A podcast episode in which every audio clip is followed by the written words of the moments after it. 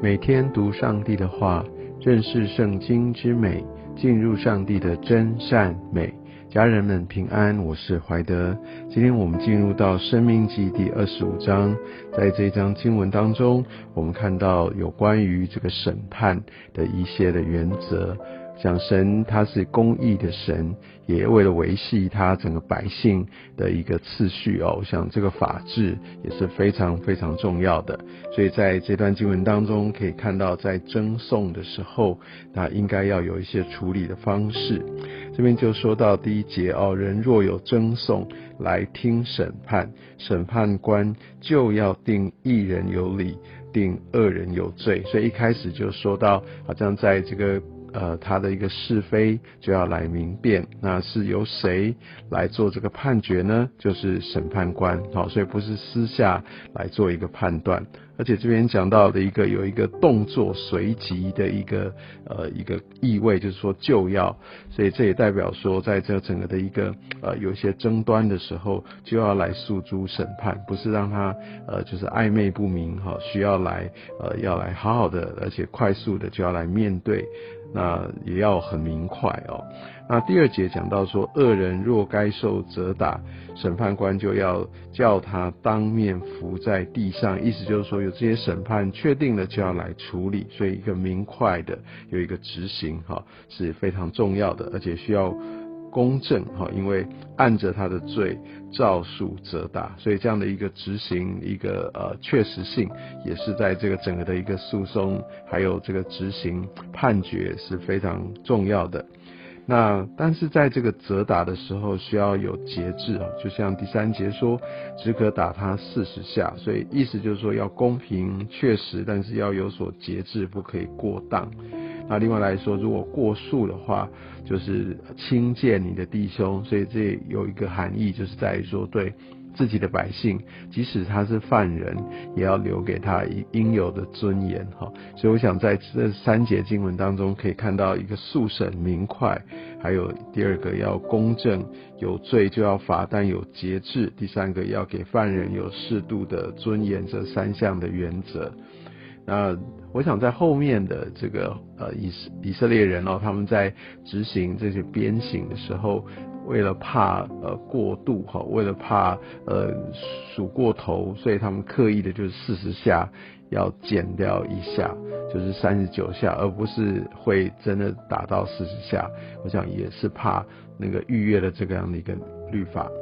第四节呢，呃，讲到牛在场踹鼓的时候，我想在当时他们要把这个手收成的特别麦穗哈，要把这个麦穗跟这些其他的这一些的禾杆啊，这些的呃这些的枝叶渣渣要分别出来，就是让牛，然后它能够背负的一个非常非常重的这样的一个一个一个器械，然后让牛踩呃压过去的时候，那后面就有人跟着就把这些呃。飞麦穗的，反正就是把它从天空扬起来，那麦穗就留在地上，那那一些就变成一些的，好像灰比较轻，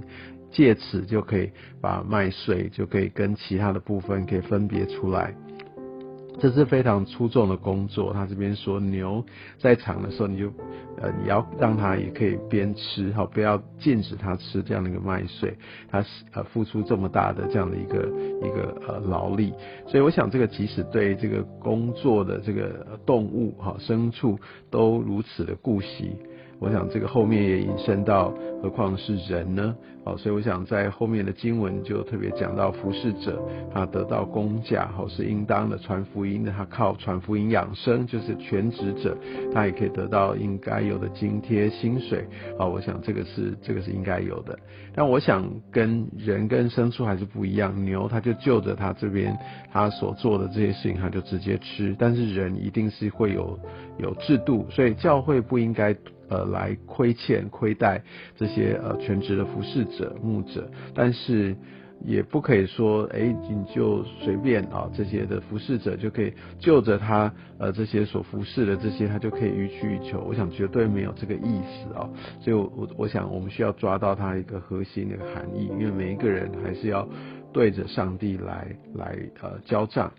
那接下来我们可以看到，就是说，如果呃说有寡妇的话，就是说她死了一个，还没有儿子，那死人之妻，好，不可出嫁外人。好，在这在这边主要的一个原则，我想我们先前也提过几次，就是愿女子她需要在这个同一个支派当中，不然免得他们的产业或者他们的这一系呃所承袭下面的这些的名分就会消失在族谱里面去哈。所以最主要的，就像第六节所说的，免得他的名在以色列中被涂抹了。我说，我想在以色列，他每一个这个传承都需要非常非常的清楚明确，而且每个人会按照他所在的这些支派宗族，要得着他所应得的这些的一个产业。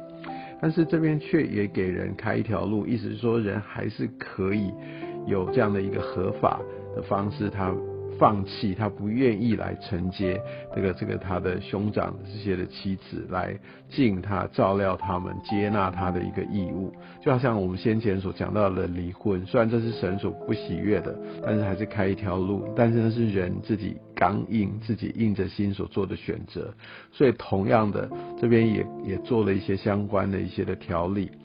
神的心意是不喜悦的，但是还是容让他们有这样一条路啊。但是你可以看到这条路，就是说那个那个妻子就可以到城门口，在公众，然后跟长老，就是跟那些呃宗族支派的领袖，跟他来把这个呃状况来说明清楚，就说，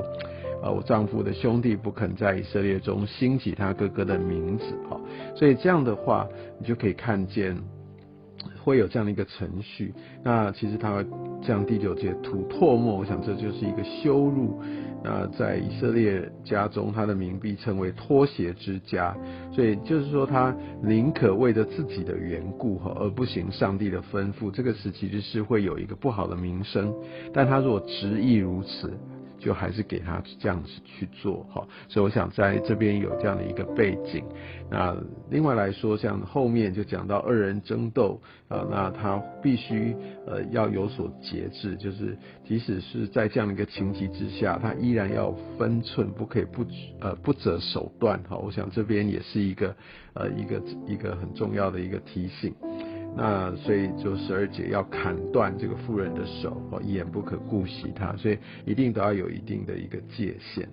那十五节，呃，十六节就讲到说要有公平的砝码，你不可以对人一套，对自己一套，为了自己的一个私利，所以不可以靠着这些的欺瞒来获利，占人便宜。就像在现在我们在销售的时候，也许我们不是真正用这个称斤的这样的一个方式，但是也许我们会呃少报。呃，或者说我们会隐瞒一些的资讯，怕一说的都很清楚，客顾客就会呃有所怀疑或者有所斟酌就不买，哦，只是为了要成交。我相信这种对我们在销售上面要非常清楚，要非常的公平对待客户。那另外来说，有一个属灵上面的一个应用，是在说我们在属灵上、道德上，我们也不可以用不同的标准来衡量哈，来评断，好像待人呃是比较严格的，对自己是宽容的，所以我相信这边也给我们这样的一些的提醒。